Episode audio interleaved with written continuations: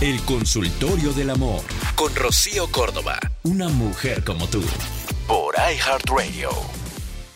Este es el momento en el que vamos a oír a Patricia. Hola Rocío, espero me puedas ayudar.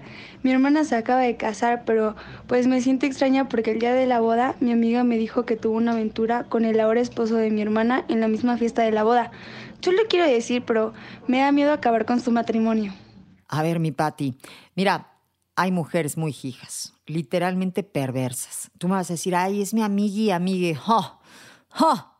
Este, luego entre más amiguis, más este, hijas, algunas, desde luego no todas, pero sabemos que hay mujeres que se inventan este, pues muchas cosas con tal de a veces echar a perder la felicidad de alguien, increíble pero cierto. Así que tú no caigas en rumores, en chismes, en ese tipo de cosas y mucho menos te metas en la vida de tu hermana. Está recién casada.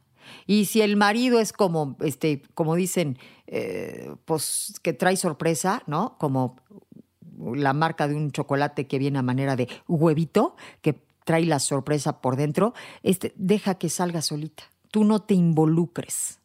Tú no te metas, tú, este, ahora sí que calladita más bonita, porque no te consta absolutamente nada.